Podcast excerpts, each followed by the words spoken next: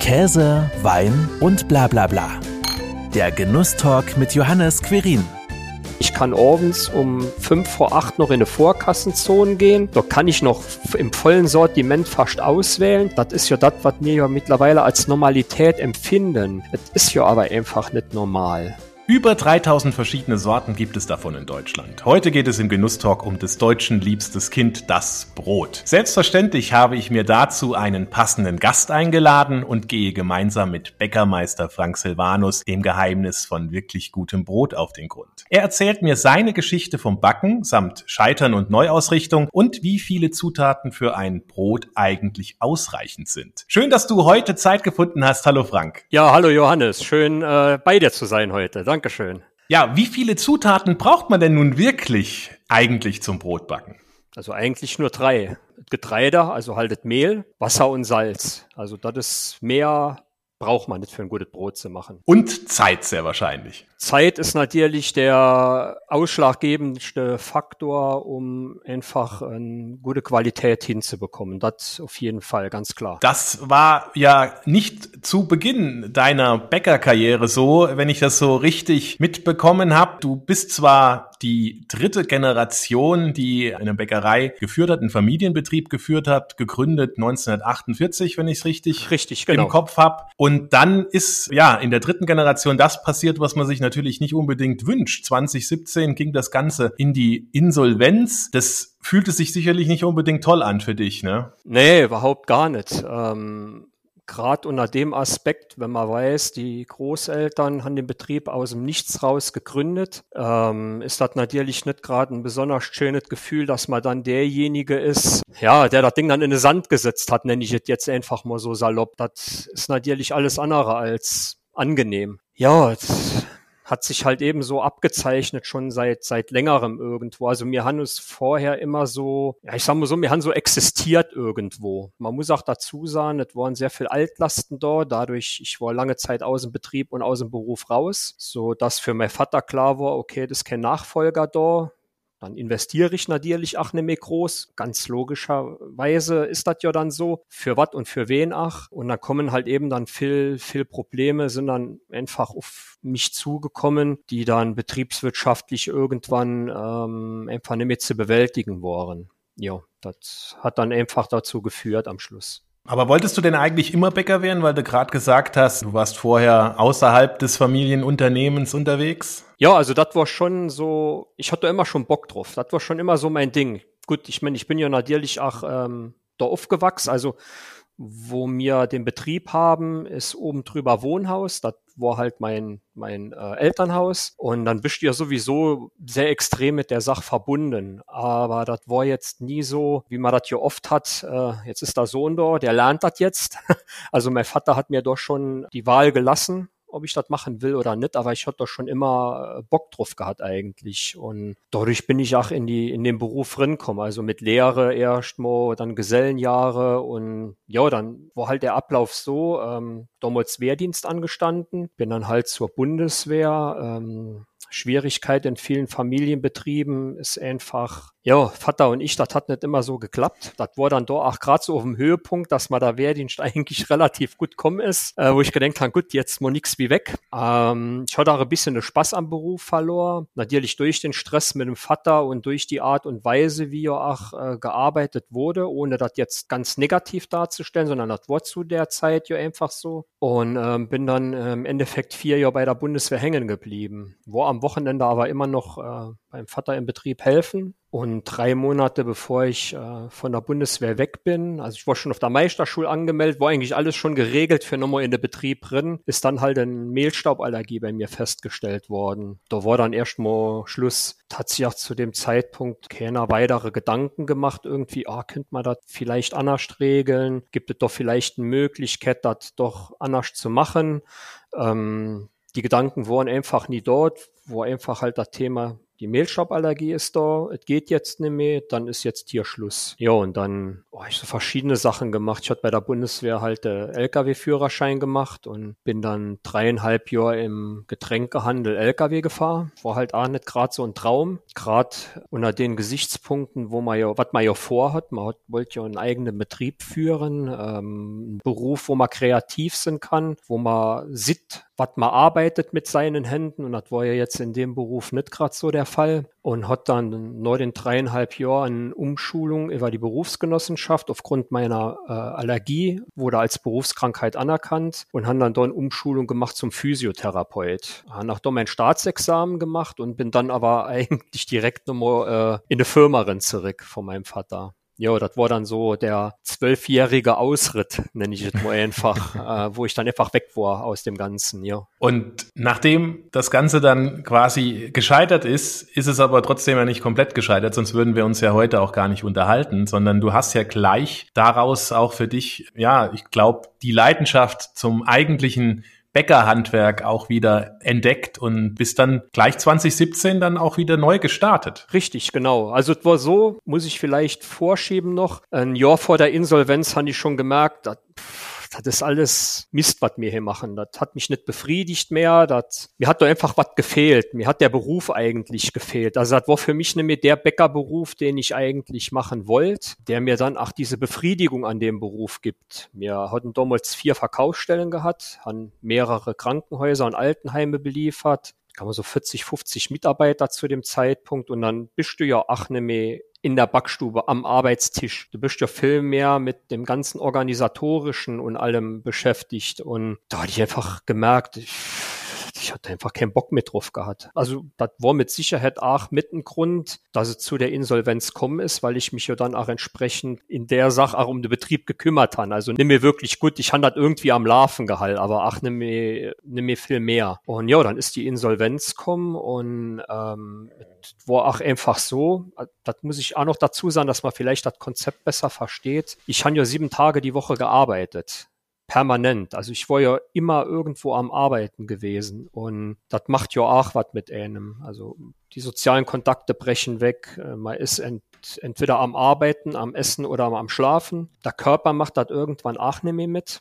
Ja, dann ist es dann zu, zu halt eben im Endeffekt zu dieser Insolvenz gekommen und da war für mich erstmal die Frage, okay, was mache ich jetzt überhaupt? Höre ich ganz dort damit auf? Mache ich den Beruf überhaupt noch weiter? Will ich überhaupt noch diese Selbstständigkeit dann haben oder sonst irgendwie was? Das waren so die, die, die ersten Frauen, die mir durch den durch den Kopf gegangen sind die Gesellschaft, die quasi ähm, das Inventar alles veräußert hat, also diese Insolvenzmasse, die sind dann mit mir in Kontakt getreten. Wir hatten ja ein GmbH, also wo ich persönlich ja erstmal gar nicht betroffen davon, sondern nur die Firma. Das Haus war auch separat also gehört mir, aber separat, also hat auch nichts mit der Firma. Und dann haben die mich halt eben angesprochen, ob ich kein Interesse dran hätte, alles, was in diesem Haus, also in meinem Haus steht, wo die Firma drin war, zurückzukaufen ja, wieso eigentlich nicht? Da haben wir also einen relativ guten Betrag einfach geeinigt. Und habe ich gedacht, okay, ich kaufe das jetzt mal. Entweder fange ich dann selbst nochmal was an, vermieten vielleicht das Ganze als Bäckerei oder im schlimmsten Fall verkauft nochmal mit Verlust. Und weil da noch nicht so konkret war, was ich jetzt vorhan. Und ich musste ja auch erst mal diese Insolvenzphase verdauen, weil das war schon eine schlimme Zeit. Also diese ganzen vier Monate, während die Insolvenz lief, das war ja auch nicht alles so ganz einfach. Diese ganzen Strukturen wurde auf einmal waren. Ich hatte im Betrieb nichts mit zu sagen wir waren eigentlich für alles dahin gebunden. Wenn irgendwas war, musste ich immer die Insolvenzverwalter anrufen. Das ist ja auch kein schönes Gefühl. Ja, dann war erst mal so eine Phase, wo ich einfach ach leer war. Ähm, musste das ja auch dann, dann irgendwo die, die, diesen Schock verarbeiten irgendwo, weil der war trotz allem irgendwo gewesen. Muss dann ach ja noch äh, für, für mich das Ganze irgendwie klar bringen.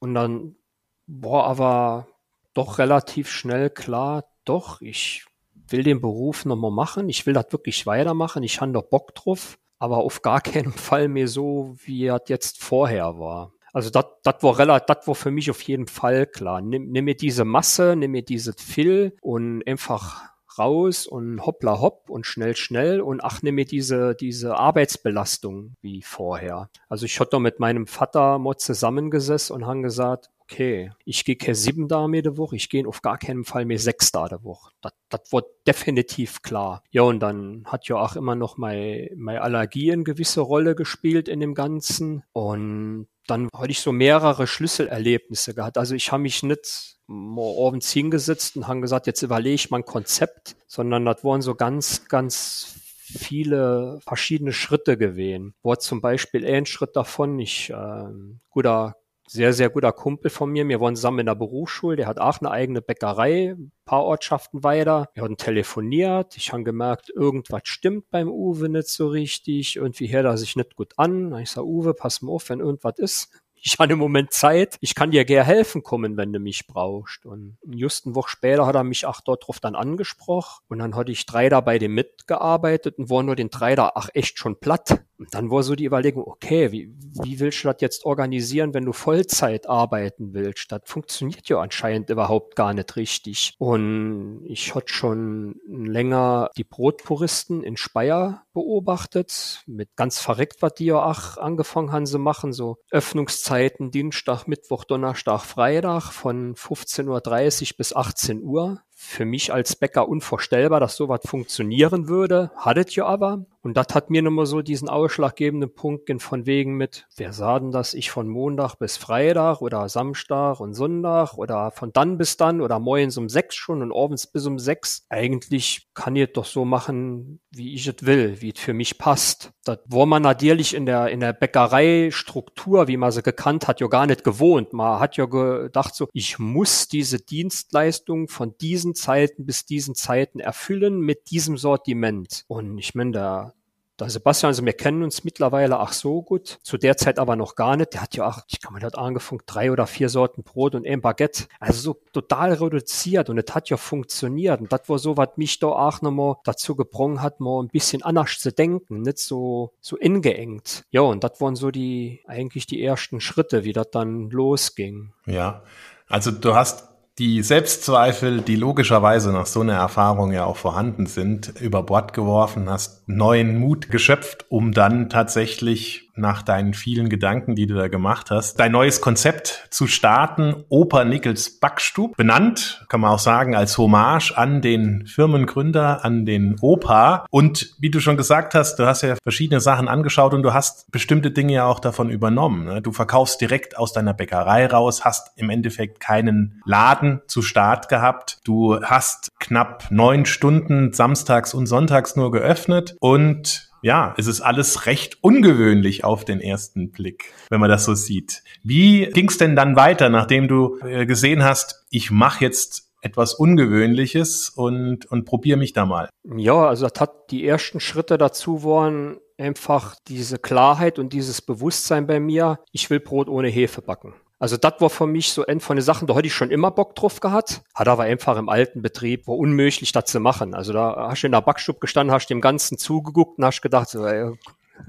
lass es besser bleiben, dat, da kommt nichts dabei raus. Aber wir hatten das immer auf der überbetrieblichen Schulung während meiner Ausbildungszeit gemacht, wo wir quasi ein Brot ohne Hefe gebackt hatten. Und das hat mir damals schon sehr imponiert. War aber ja gar nicht gang und gäbe. Da ist ja über so Themen gar nicht nachgedacht. Das Thema Sauerteig, das ist so nebenher gelaufen irgendwo. Also war einer da und fertig. Also so, so salopp gesagt. Äh, das ist auch in den Lehrbüchern. Ich habe das echt, äh, wie ich angefangen habe, habe ich mein meiste Wissen aus der Hobbybäcker-Szene eigentlich gezogen, nicht aus irgendwelchen Lehrbüchern. Und für mich war klar, ich will kein Backhilfsmittel. Also einfach ganz natürlich, ganz reduziert das Ganze machen, in einer ganz ursprünglichen Art und Weise. Und das waren so die, die, die ausschlaggebenden Punkte, die für mich wichtig waren. Da ich ja am Anfang gar nicht wissen konnte, funktioniert das Ganze überhaupt? Kommt das überhaupt an? Kann ich davon wirtschaftlich überhaupt leben? War dann so, dass ich auch das Sortiment so schmal gehalten dass ich das auch irgendwo bewältigen konnte, weil ich ja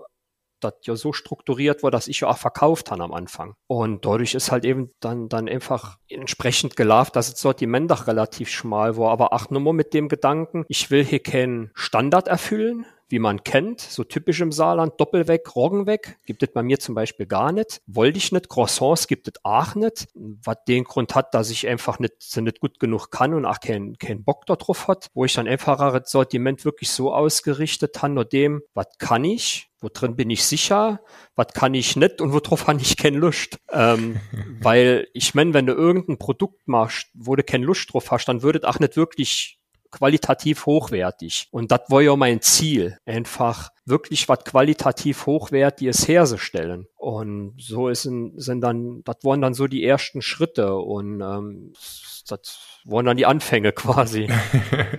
Musstest du denn tatsächlich dann auch nochmal vom Grund auf vieles erlernen, weil du ja schon gerade erwähnt hast, äh, in, in der klassischen Lehrliteratur fürs Bäckerhandwerk kommt sowas mittlerweile nur noch am Rande vor. Also musstest du dein Handwerk nochmal von vorne lernen? Ja, schon das auf jeden Fall. Also ich habe da sehr viel neu müssen lernen, natürlich auch wollen lernen. Ich musste mich schon mit ganz anderen Problemen auf einmal auseinandersetzen, äh, in ganz anderen Strukturen arbeiten. Und ich habe wirklich immer so ein bisschen gesagt, dass ich meinen Beruf nochmal gerade neu erlebe und auch neu erlerne. Und das war zum einen anstrengend, aber auch sehr spannend. Und es hat unheimlich viel Spaß gemacht. Auch vor allem, wenn man dann am Schluss sieht, was für Produkte man auf Emo rauskriegt in dem Ganzen. Und das hat dann natürlich äh, super viel Spaß auch gemacht. Aber natürlich auch mit viel Rückschlägen war das Ganze dann auch, äh, ja, die, die sind halt auch vorkommen. Also ich erinnere mich noch, wie ich angefangen hat mit dem hefefreien Brot zu backen. Die ersten drei Versuche, die haben wir raus in der Bioton gebrungen, weil das, das hätte man könnten einfach keinem, keinem zum Konsumieren gönnen. Das frustriert dann natürlich irgendwo. Ich habe dann auch irgendwo auch an meiner Kompetenz irgendwo gezweifelt, wobei ich mir dann immer gesagt habe, Moment, du hast ja auch überhaupt gar nicht mehr so gelernt. Also woher? Und jetzt ein ganz simples, einfaches Beispiel. In meinem Lehrbuch steht drin, dass ich mit einem einstufig geführten Sauerteig nicht hefefrei backen kann. Ich muss also Backhefe zuführen. Steht da so drin. Und ich backen mit einem einstufigen Sauerteig hefefrei. Und es funktioniert. Und dort dran, nur, nur um das mal so sagen, um mal deutlich zu machen, wie die ganzen Strukturen ja einfach in der Zeit in der Ausbildung waren oder auch teilweise immer noch sind. Und ich habe 1990 mit der Ausbildung angefangen und das war ja gerade so Höchstpunkt Convenience-Produkte. Da war ja das voll im Laufen und da ist sich über viele Sachen gar kein Gedanken mehr viel gemacht. Gell? Und Tasche dann natürlich auch nicht gelernt und die Fertigkeiten und Fähigkeiten fehlen da dann einfach und War das für mich nochmal ein vieles neues Erlernen. Hat sicherlich aber ja auch Spaß gemacht, um einfach auch zu sehen, ja, ich kann es doch und tolle Ergebnisse sind dann irgendwann auch rausgekommen. Ja, das ist natürlich das andere. Wenn du dann auf einmal siehst, das funktioniert und du kriegst das hin, das, das erfüllt einen ja dann auch irgendwo mit Stolz und mit sehr, sehr viel Freude. Und äh, wenn du dann noch erlebst, dass die Kunden da dafür kommen, das kaufen und auch noch sagen, Brot schmeckt saugeil und alles. Das ist ja eigentlich der eigentliche Lohn eines Handwerkers. Ne? Und das macht dann natürlich unheimlich viel Spaß und befriedigt ja dann auch sehr, sehr stark auf jeden Fall. Ja, mit wie vielen Produkten bist du denn dann ursprünglich gestartet und wie viel hast du heute? Ursprünglich gestartet bin ich mit 13 oder 14 und jetzt bin ich bei knapp 20.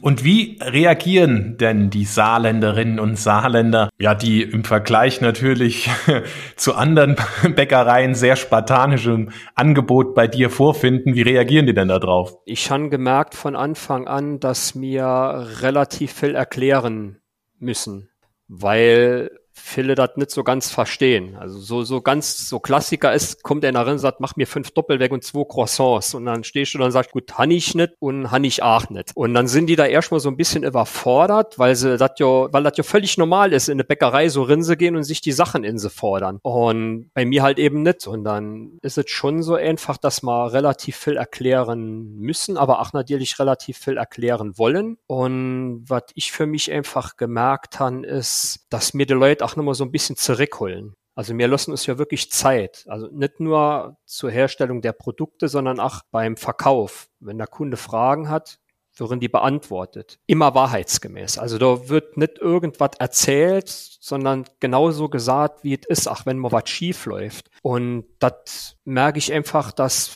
bei vielen Leuten auf einmal so ein, so ein Klick im Kopf macht, so ein Umdenken stattfindet. So, wenn, wenn du mit so ganz banalen äh, Sachen, Sachen kommst, warum du was wie machst und aus was für einem Grund und du denen das dann erklärst und der Kunde steht auf einmal vor da, ah ja, stimmt eigentlich. Wo man dann einfach merkt, dass man die mal nochmal ein bisschen zurückholen muss, dass man denen dann natürlich erklären muss, wir sind nicht allen gar seit Jahren, Jahrzehnten gewöhnt. Es ist immer und alles verfügbar in allen möglichen Mengen. Ich kann abends um fünf vor acht noch in eine Vorkassenzone gehen. Da kann ich noch im vollen Sortiment fast auswählen. Das ist ja das, was wir ja mittlerweile als Normalität empfinden. Es ist ja aber einfach nicht normal. Und dadurch bedingt ist es natürlich so, dass mir da oftmals erklären müssen, weil mir halt eben nur sechs Brote jetzt im Sortiment haben und drei Sorten Bretja und nicht 20 Sorten Broten und das vielleicht die einen Sorten morgens um neun Uhr schon aus ist, weil sie halt eben stark gefroren war, aber es sind ja noch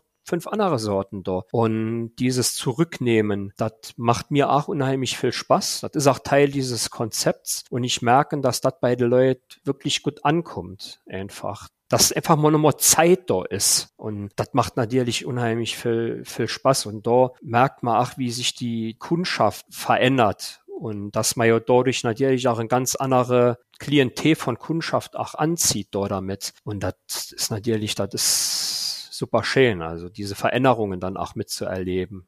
Ja, den engen Kontakt und Austausch und das Feedback. Du hast ja eben auch schon erwähnt, gelobt zu werden, zu sagen, was für eine geile Qualität. Sowas äh, finde ich sonst nirgends. Komm gern hierher gefahren, um mich dann damit einzudecken. Wie muss ich mir das jetzt vorstellen? Du hast ja gesagt, du hast 20 verschiedene Produkte, aber natürlich nicht immer alle gleichzeitig. Gibt es dann immer so einen Wochenplan, werden welches Brot wie gebacken wird oder wie ist es? Ja, also ich habe zum Beispiel eine Brotsorte, die wöchentlich immer wechselt, um einfach ein bisschen Abwechslung auch, auch drin sie bringen, um auch eventuell mal saisonal ein bisschen ähm, was in sie bringen. Wir haben einen, einen, Kuchen, so klassische Kuchen wie Käsekuchen oder sonst irgendwie was. Der auch, haben wir immer nur eine Sort davon. Also es gibt nur eine Sort Kuchen und der wechselt auch wöchentlich. Zum Beispiel wenn Rhabarberzeit ist, dann gibt es auch mal Rhabarberkuchen, um einfach auch mal nochmal ein bisschen die Leute zu sensibilisieren auf das Saisonale. Jetzt in, in der Sommerzeit habe ich einen Oliven-Chia-Butter, aber wirklich nur in der Sommerzeit, weil das ist für mich ein mediterranes Gebäck, was im Winter eigentlich braucht man das nicht wirklich das, das gebe ich jetzt einfach mal so vor. ähm, und so machen wir mit vielen, mit vielen Dingen. Wie jetzt zum Beispiel, ähm, jetzt gibt es bei mir in der Woche vor Fasching, an Fasching und in der Woche nach Fasching Berliner. Aber nur an den drei Wochenenden. Und dann aber nimmer. So erreichen wir auch einfach, dass die Leute sich dann auch auf diesen Berliner einfach mal nochmal freuen. Das ist ja auch etwas, was wir da gucken wollen, auch mit diesen saisonalen Wechseln und mal Sachen mal nochmal rausholen und mal nochmal andere Rinnen machen, dass man einfach mal nochmal ein bisschen dieses Bewusstsein schafft, es gibt nicht immer alles und das muss es auch nicht. Da ich einfach, äh, da ich ja so nah am Kunden auch mit dran bin, wo, wo man einfach so Sachen mitkriegt wie, ah, das ist jetzt schade mit den Berliner, die schmecken ja so super, aber irgendwie finde ich auch nochmal gut, weil ich freue mich nächstes Jahr nochmal drauf. Ich glaube, das ist viel, wo, wo mir jetzt einfach merken, dass sich die Leute einfach freuen, dass, dass die Produkte nochmal kommen, wie mit dem Oliven-Chia-Butter. Also wenn die Zeit vom Oliven-Chia-Butter losgeht, das muss ich mir nicht notieren, weil spätestens irgendwann fängen die Kunden an sofort, äh, so war es ist doch jetzt April. Sie fängen doch immer so im April rum an mit dem Oliven-Chia-Butter. Wann geht es dann los? Ne? Also die, die Leute haben das für sich schon auf dem Plan und das ist ja, das ist ja super geil und das macht dann natürlich auch einen, einen, einen Haufen Spaß und ach, dass diese Akzeptanz einfach da dafür da ist, dass man das so macht. Das habe ich für mich gemerkt, geht halt eben nur dort drüber, wenn du eine ganz klare Linie fährst. Wenn du ganz klar sagst, nee, es gibt das erst ab April. Und wenn jetzt ihr Mutter im März Geburtstag hat und ihr das dann geessen wollten, dann tut man das lädt, aber dann müssen wir darauf verzichten, weil es gibt es erst ab April. Und da sind die Leute auch wirklich sehr verständlich drin, weil ich das aber auch erklären. Und da sind wir nochmal bei dem Punkt dieses Erklärens, warum was wie ist. Und das halte ich einfach für super wichtig dann auch. Und erklären ist ein sehr gutes Stichwort. Ich habe ja Gott sei Dank auch Brot von dir gekriegt. Ich freue mich jetzt schon die ganze Zeit drauf, es endlich zu probieren. Fünf verschiedene Sorten habe ich. Du kannst ja einfach mal sagen, was wir uns einfach anschauen, so nach und nach. Ja. Und dann gucken wir uns uns mal genau an, was das Besondere daran ist. Ähm, und letzten Endes natürlich auch, was man da erwarten kann, wenn man sich so ein Brot dann bei dir auch kaufen würde. Okay. Also ich sage mal so, mein, mein, mein, mein ganzer Stolz im Brot ist das reine Roggenbrot. Das hatte ich am Anfang oder mache auch immer noch im Kasten gebacken, weil ich es einfach nicht fertig gebrungen hat, freigeschoben zu machen. Mein ganzer Stolz deshalb, weil das für mich ein Brot ist mit der größten äh, Herausforderung. Es ist kein Klebergerüst da, die die Stabilität bringt, wie jetzt bei einem Weizenbrot. Es ist sehr schwierig zu handeln. Es ist auch ein Brot, wo sich wirklich jeder Fehler rächt und es ist für mich auch so mit das reinste Brot. Also nicht das, was ich jetzt kann, sondern insgesamt. Es ist ja wirklich einfach nur Roggenmehl, Wasser und Salz. Ich meine, Sauerteig ist ja nichts anderes wie, wie Wasser und Mehl mit spontaner Gärung drin. Und das, das Brot neuer in, in, in der Qualität war, da habe ich wirklich lang dran gefeilt. Das hat mich auch ein bisschen zur Verzweiflung gebrungen und deshalb bin ich mit dem Brot echt super froh. Und ist auch mit End, mit von den, von den stärksten Broten, wo man han, weil ich gemerkt han, kaum ein Bäcker macht ein reine Trockenbrot. Freigeschob schon so gut wie gar nicht. Ich gehe jetzt mal einfach bei uns vom, vom Umkreis einfach aus. Und es ist natürlich auch ein Brot, wo gerne drauf zurückgegriffen wird, wenn auf Weizenverzicht geschaut wird. Ob er, ob er, ob er jetzt aus, aus ähm, einem allergischen Aspekt ist oder jetzt aus ähm, einfach gesundheitsdenkenden Aspekt ist. Und da bieten mir dann natürlich mit sowas eine super Alternative an für jemand, der auf Weizen verzichten will. Ich mag es einfach. Es hat einen schönen, kräftigen Geschmack. Die Säure ist einfach da, aber eher ein bisschen mild. Also im, im Saarland äh, will man jetzt nicht so diese starke spitze Säure und das habe ich ein bisschen äh, abgepuffert. Das kann man ja alles beeinflussen mit, mit Parametern im Sauerteig, so dass es einfach für mich einen schönen, angenehmen Geschmack hat. Ja, sehr voll und sehr kernig finde ich das im Geschmack. Hab schon mal so ein bisschen probiert. Auch, ich finde auch, wenn man dran riecht, riecht man auch so das das volle Korn, finde ich. Also ich weiß nicht, wie ich es besser beschreiben kann, aber ich finde, das, das riecht auch schon richtig schön angenehm. Wie lang braucht denn jetzt so ein deines Roggenbrot denn jetzt, bis es dann tatsächlich in den Ofen kommt? Also das geht eigentlich freitags morgens um 8 Uhr schon los, wenn ich den Sauerteig ansetzen. Der muss dann mindestens 15 Stunden reifen und ich habe nur den 15 Stunden noch in, sag ich mal, maximale Kapazität von sieben Stunden, in dem ich ihn verarbeiten kann bevor er irgendwann anfängt umzukippen, übersäuert und sonstiges. Und ähm, also ich sage mal so, bei mir steht der im Schnitt so 18 bis 20 Stunden. Dann noch wird dann samstags morgens der Teich gemacht. Also ist auch das reine Roggenbrot ist ähm, end von den ganz wenigen Broten, wo ich nicht über diese sogenannte Langzeitführung in der Kälte mache, weil das einfach vom Getreide her, vom Roggen her nicht funktioniert. Dann wird dann samstags morgens der Teich gemacht und besonders halt eben auch, wenn ich noch Norlehen von der Menge her.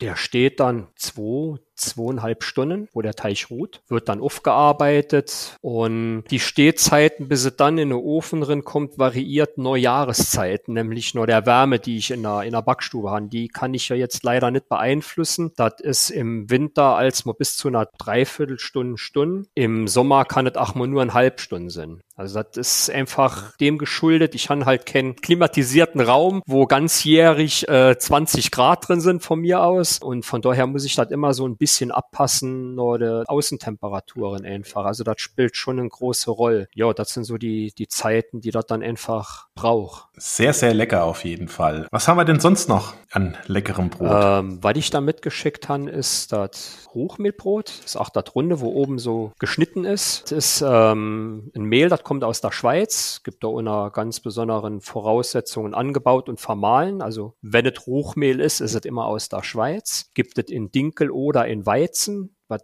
du jetzt hast, was mir jetzt haben, ist ein Weizen. Das ist, wenn mich kurz überlegen, 75 Prozent von diesem Mehl und die restlichen 25 Prozent ist ein Roggensauerteig. Also ich muss dazu sagen, ich habe am Anfang alles mit dem Roggensauerteig gemacht, weil mit Weizensauerteig hatte ich null Ahnung.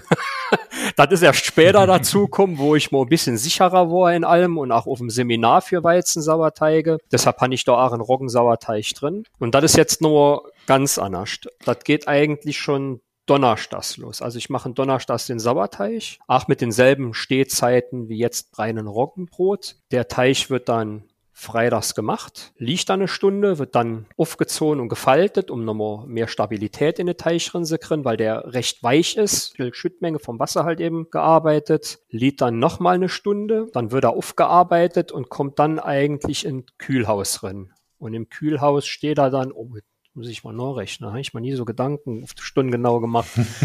auch nur so 18 Stunden, bis es gebackt wird. Also das ist dann eigentlich in dem Fall wirklich so, alles, was ich über, über diese Kälte Langzeitführung mache, muss ich eigentlich schon donnerstags entscheiden, welche Mengen ich mache, weil ich donnerstags schon anfange, dann die Sauerteige anzusetzen. Und das ist halt eben einfach ein moderner Aspekt, was dann im Brot zum einen mal natürlich Aroma verleiht, wegen der langen Stehzeiten und zum anderen auch diese Bekömmlichkeit einfach macht. Ich habe viele Gespräche auch schon mit Kunden gehabt, die bei mich kommen sind, weil sie Unverträglichkeiten haben, weil sie beim Brotessen einen Blähbauch gekriegt haben, Brot nicht mehr vertragen haben und, und, und. Dann gingen die Themen immer los.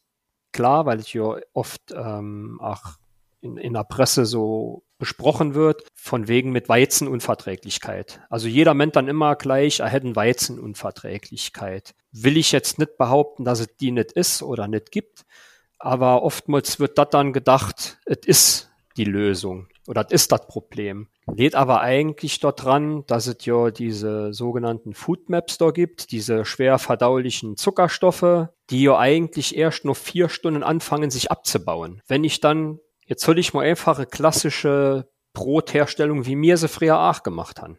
Ich schließe mich da aus nichts aus. Du hast den Teich gemacht, der hat eine halbe Stunde gelegt, den hast du aufgearbeitet, dann ist er in den Gärschrank gekommen, damit es noch eine halbe Stunde reif war und dann hast du es in den Ofen drin geknallt. Punkt. Der Teich, der Teich hat eigentlich nur eine Stunde Zeit gehabt, sich zu entwickeln. Teich, da sind diese ganzen schwer verdaulichen Zuckerstoffe noch in vollem Maße drin. Und das führt dann oftmals einfach da dazu, dass die Verträglichkeit nicht da ist, dass der Körper das nicht schafft, das vernünftig abzubauen. Und jetzt lasse ich mal noch ganz gezielt mal einfach Fertigmehle, Zusatzstoffe, lasse ich jetzt einfach mal weg. Rede mal noch gar nicht von denen. Das reicht allein schon. So, wenn ich jetzt aber dann ein Brot habe und was schon mit einem hefefreien Backen hergestellt wird, also nur über den Sauerteig gelockert wird, dann dauert ja der Gärprozess ja schon mal viel, viel länger. Das war was, wo ich mich am Anfang erst mal dran gewöhnen musste, wo wirklich in der Backstube man nochmal so Zugang ist mit, ja gut, sitzen wir uns jetzt mal kurz hin und dann warten wir halt, bis das Brot soweit ist. Es dauert halt noch.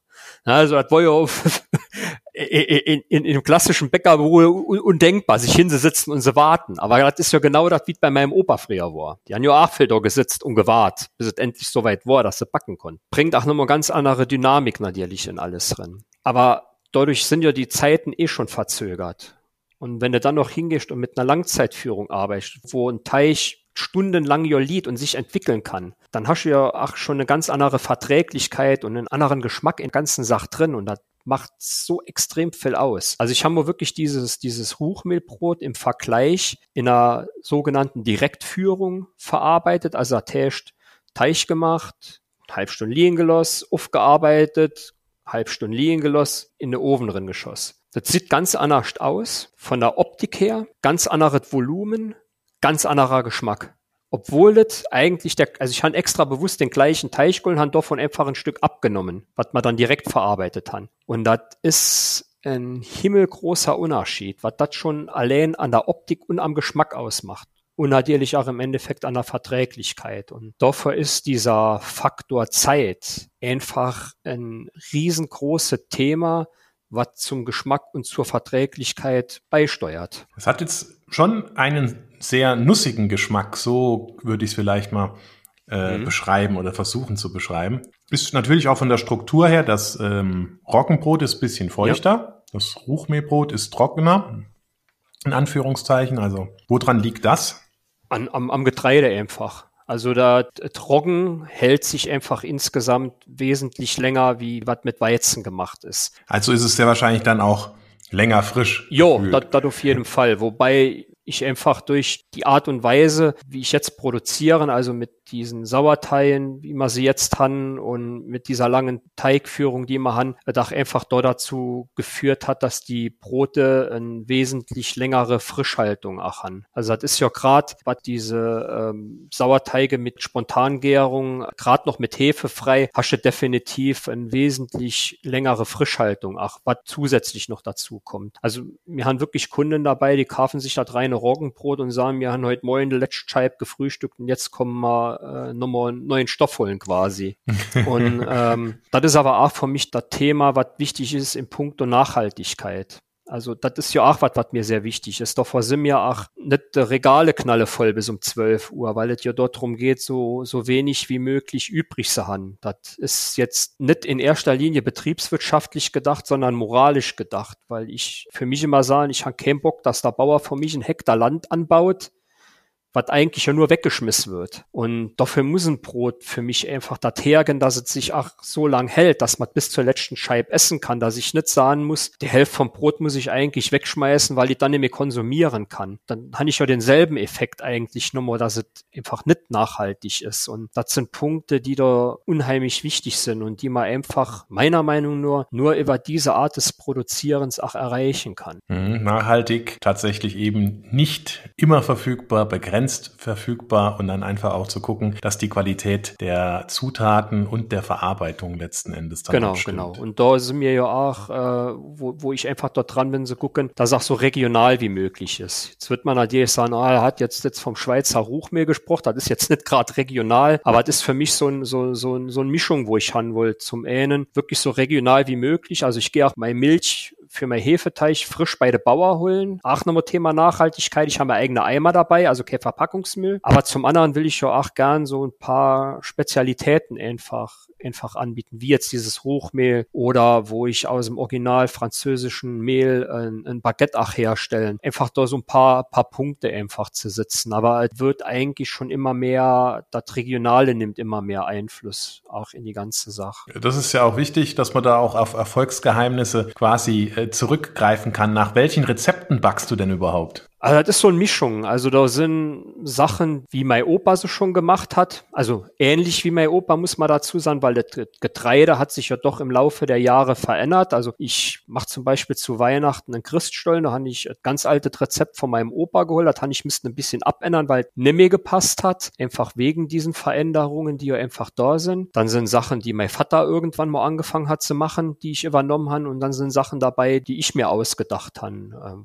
was einfach Ideen von mir waren. Das war auch bewusst so, so gewollt, weil gerade, sag ich mal, im Bereich vom Brot war schon immer der Einfluss von meinem Opa immer noch da, weil die ganze Zeit immer so, so weitergemacht wurde. Natürlich Abänderungen, wie sich äh, Formen vom Sauerteig mal zwischendurch verändert haben oder halt eben Aret Getreide. Und das war mir sehr wichtig, dass da jeder so ein bisschen, äh, sag ich mal, seine, seine, seine Daseinsberechtigung äh, in den Produkten einfach da hat. Das fand ich ganz schön, dass das so sie machen. Ja, Spuren hinterlässt in der in Familientradition quasi. Richtig, ja, ja. Also ich meine, die Tradition ist ja einfach da und ähm, das war mir auch bewusst wichtig, die auch zu erhalten. Also da nicht jetzt diesen ganz radikalen Katze machen zu sagen, das was vorher war, existiert jetzt nicht mehr, sondern ganz bewusst die Traditionen auch irgendwo nochmal mit aufzugreifen. Ruchmehl, Brot, Roggenbrot. Was folgt also dann? Also was man noch haben, das habe ich irgendwann später mal angefangen, ist ein reine Dinkel-Vollkornbrot, wo ich in einem Kasten backen. Das ist halt etwas größere Kastenbrot, wo dabei ist, weil sich einfach rauskristallisiert hatte, dass viele Leute bewusst zu uns kommen und auch einfach viele Leute kommen, die mit Allergien und Unverträglichkeiten Probleme hatten. Und ähm, als ich dann auf diesem Seminar war für, für Weizensauerteige, der sich ja auch mit Dinkel machen lässt, sind natürlich nochmal ganz neue Ideen Ideen kommen, haben sich nochmal neue, neue Welten eröffnet und ähm, wollte dann einfach das Sortiment dahin auch ein bisschen anders noch darstellen, dass es jetzt nicht nur ein Sort Brot für einen, äh, jemand, der mit Weizenmehl Probleme hat, äh, da ist. Dinkel ist ja auch ein, ein sehr gutes Getreide und wir haben auch regional jemand, wo ein Dinkelmühle ist. Das hatte ich dann auch dadurch erst rausgefunden und da habe ich gedacht, ja super, noch, noch eine andere Getreideform dabei, nicht nur Roggen, nicht nur Weizen. Warum nicht da noch auf der auf der Dinkel zurückgreifen? Das ist auch ähm, die Urdinkelform von dem Getreide, wo jetzt doch verarbeitet wird und nicht irgendeine Querzüchtung oder sonst irgendwie was. Ähm, und es ist wirklich rein Dinkel, weil es ist ja erlaubt, ähm, Weizenkleber dem Dinkelmehl zuzuführen. Genau, und mir war einfach wichtig, dass, wenn ich sage, es ist ein reines Dinkelbrot, dass es dann auch wirklich ein reines Dinkelbrot ist. Sonst ist ja nochmal die Möglichkeit einfach oder die Gefahr einfach da, dass dann ein Kunde kommt, der wirklich Probleme mit Weizen hat. Ich meine, wir, wir weisen natürlich immer darauf hin, dass wir ja einfach Weizen in, in der Produktionsstätte haben und der ja irgendwo rumflieht, was wir ja nicht verhindern können, aber dass einfach das Brot wirklich rein ist. Und das war mir dann wichtig, auch ein wirklich ein reines Getreide zu, zu finden. Und ähm, das ist dann irgendwann mit dazukommen, ja, und das kommt auch wirklich, wirklich dann gut an, weil man dadurch nochmal eine schöne Alternative zum reinen Roggen hat. Und dann gibt's ja noch zwei weitere Brote, die ich da habe. Das runde Brot mit den Körnern, wo du jetzt hast, das ist der benannte Körnerleib. Das ist dieses sogenannte Nummer 5 Brot, was wöchentlich wechselt. Das ist Ahrenbrot, was mir unheimlich viel Spaß macht. Das ist jetzt mit einem Weizenmehl gemacht, Dinkel-Vollkornmehl und einem Emmermehl. Das finde ich eigentlich geschmacklich sehr gut. Und ich fand es von der Herausforderung in dieser Kombi sehr gut, weil ja eigentlich ein Dinkelteich nicht wirklich viel knetet, ein Weizenteich aber eigentlich viel kneten muss. Und dort drin stand dann nochmal diese Herausforderung. Also ich suche mir immer gern bewusst solche Herausforderungen raus. Ja, da liegt halt eben für mich einfach nochmal dieses, dieses Fachliche drin, dass man irgendwo einen Weg findet, das Ganze so hinzukriegen. Das ist immer der Reiz für mich. Also ich brauche das so ein, so ein bisschen, mich da immer selbst äh, dann, dann irgendwo so fordern. Und ja, jetzt sind verschiedene Körner und Saaten noch mit drin und wird dann, ist jetzt entsprechend das zum Beispiel mit einem Weizensauerteig gelockert und gemacht. Auf jeden Fall sehr lecker und dadurch natürlich, dass da noch ein bisschen Kerniges drin ist, auch ein bisschen ja. gehaltvoller. Ne? Ja, ja. genau, genau. ja, wie, wie geht's denn jetzt so weiter? Was sind denn deine Pläne? Du hast jetzt zwei Verkaufsstellen? Richtig, genau. Mehr werden es nicht? Nee, nee, auf gar keinen Fall. Also das ist nicht auf gar keinen Fall geplant. Ähm, wie geht es weiter? Ich will noch ein bisschen mehr im Bereich Dinkel, also weizenfrei, nenne ich mal einfach, ob jetzt Dinkel oder Roggen, ist ja dann mal egal, weil wir schon gemerkt haben, dass viele Leute bewusst zu uns kaufen kommen, wie ich ja schon erwähnt habe, die mit dem Weizen Probleme haben. Da haben wir jetzt einfach nur im Brotbereich was. Da will ich natürlich schon gucken, dass wir irgendwie auch ein Baguette in der Richtung hinkriegen oder noch ein, mir fehlt im Sortiment noch eigentlich ein Vollkornbrötchen, das dann auch im besten Fall weizenfrei sein soll. Ach, im süßen Bereich, dass man irgendwas anbieten, was ohne Weizen ist.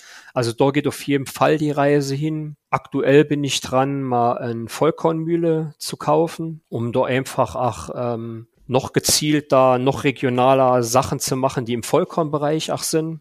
Ein Beispiel zum Beispiel ist, in Saarbrücken gibt es ja Brot und Sinne. Ähm, da Thilo und ich mir haben uns irgendwann mal kennengelernt, verstehen uns gut miteinander und die lassen halt eben im Pliesgau bei uns regional ein Purpurweizen anbauen. Das ist auch so ein Urgetreide. Aber wenn du in den Mengen anbaust und das ja nicht in ho hohen Mengen brauchst, findest du natürlich keine Mühle, die sagt, wir vermahlen dir das da liegt ja dann die Problematik drin. Und er hat mich irgendwann drauf angesprochen, ob ich nicht Lust hätte, sie hätten auf jeden Fall genug, ob ich nicht auch was von dem Getreide haben will. Ich sage, ja geil, auf jeden Fall, gar kein, gar kein Thema. Jetzt bin ich aber im Moment natürlich davon abhängig, dass er mir dann vermalt und ich dann bei ihm abholen gehen. Aber ich will einfach flexibler sein. Ähm, oder auch mit, mit anderen Partnern vielleicht was zusammen machen, wo ich sage, ich kaufe das Getreide direkt beim Erzeuger, beim Bauern direkt und vermahlen nicht mir dann als Vollkornmehl und machen damit was. Das ist, sind für mich so die, die Sachen, auf die ich einfach Lust habe, einfach noch, um noch flexibler zu sind, um noch nah mehr am, am, am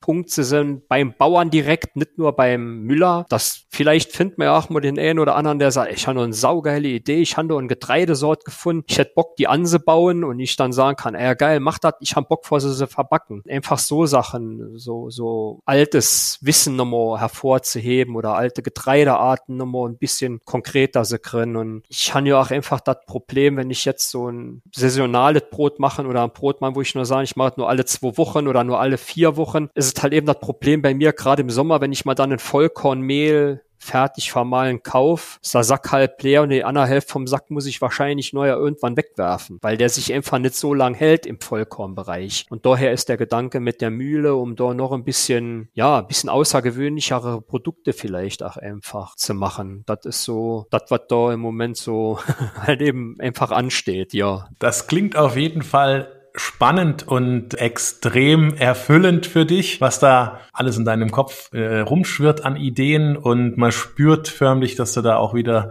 zu deiner Leidenschaft gefunden hast. Ja, das auf jeden Fall. Und das ist auch mit Sicherheit die Folge dessen über diese begrenzten Öffnungszeiten. Ich habe jetzt halt eben, und das sehe ich in meiner Branche als ein Riesenprivileg an, ich habe eine Vier-Tage-Woche. Also ich fange ja quasi donnerstags an mit den ersten Teigen, Vorteigen, Sauerteigen, wo Körner gekocht werden und sonst irgendwie was. Dadurch habe ich ja eigentlich Montag, Dienstag, Mittwoch frei. Zeit, über die ich frei verfügen kann, was ein riesengroßes Privileg ist. Nicht nur in dem Beruf, sondern allgemein. Und dann bin ich dadurch bedingt natürlich auch wesentlich freier im Kopf. Dadurch entstehen dann auch Ideen. Dadurch hat man dann auch die Zeit, dass man sagt, oh, ich probiere jetzt einfach am Mittwoch gehe ich mal in eine Firma und probiere mal das und das aus, wo du vorher im laufenden Betrieb überhaupt gar nicht die Chance da dazu hattest. Und das ist natürlich extrem erfüllend dann auch, ähm, dass man, ach, dass ich sagen kann, sonders um halb elf das Geschäft macht zu, ich mache jetzt noch sauber und mache noch ein paar Vorbereitungen und dann ist einfach Freizeit da. Und dadurch kommen einfach auch Ideen, dadurch kommen Gedanken. Man, man kann sich auch mal mit anderen Sachen befassen, kann sich auch mal in Auto sitzen und den Betrieb von einem anderen Kollegen angucken gehen, was vorher immer so äh, im, im Zwischendrin war. Und da war man in dem Betrieb und dann hat fünfmal Telefon geklingelt, weil im Betrieb irgendwas war. Und das kann ich ja jetzt gar nicht. Und dadurch bin ich ja da wesentlich befreit da drin. Und das macht natürlich auch unheimlich zufrieden, klar. Ich denke, da braucht man nicht drüber reden reden. Und wenn auf der anderen Seite dann auch noch der Erfolg da ist, zum einen über die Wertschätzung, die man für sein Tun kriegt, was ich vorher auch noch nie so erlebt hat. Und in der anderen Seite auch der wirtschaftliche Erfolg einfach da ist, dass man auch sagen kann, ich habe jetzt Bock mal eine Mühle zu kaufen, dann kaufe ich mal sie. Das befreit natürlich unheimlich. Und gerade auch aufgrund dessen, da ich ja die Situation kenne, dass ich ja vor fünf Jahren eigentlich der Rechnungen nur Fähigkeit sortiert habe, dann ist diese Wertschätzung, das ist natürlich wesentlich höher für, für die Freizeit. Und ich sage mal, diese dieses,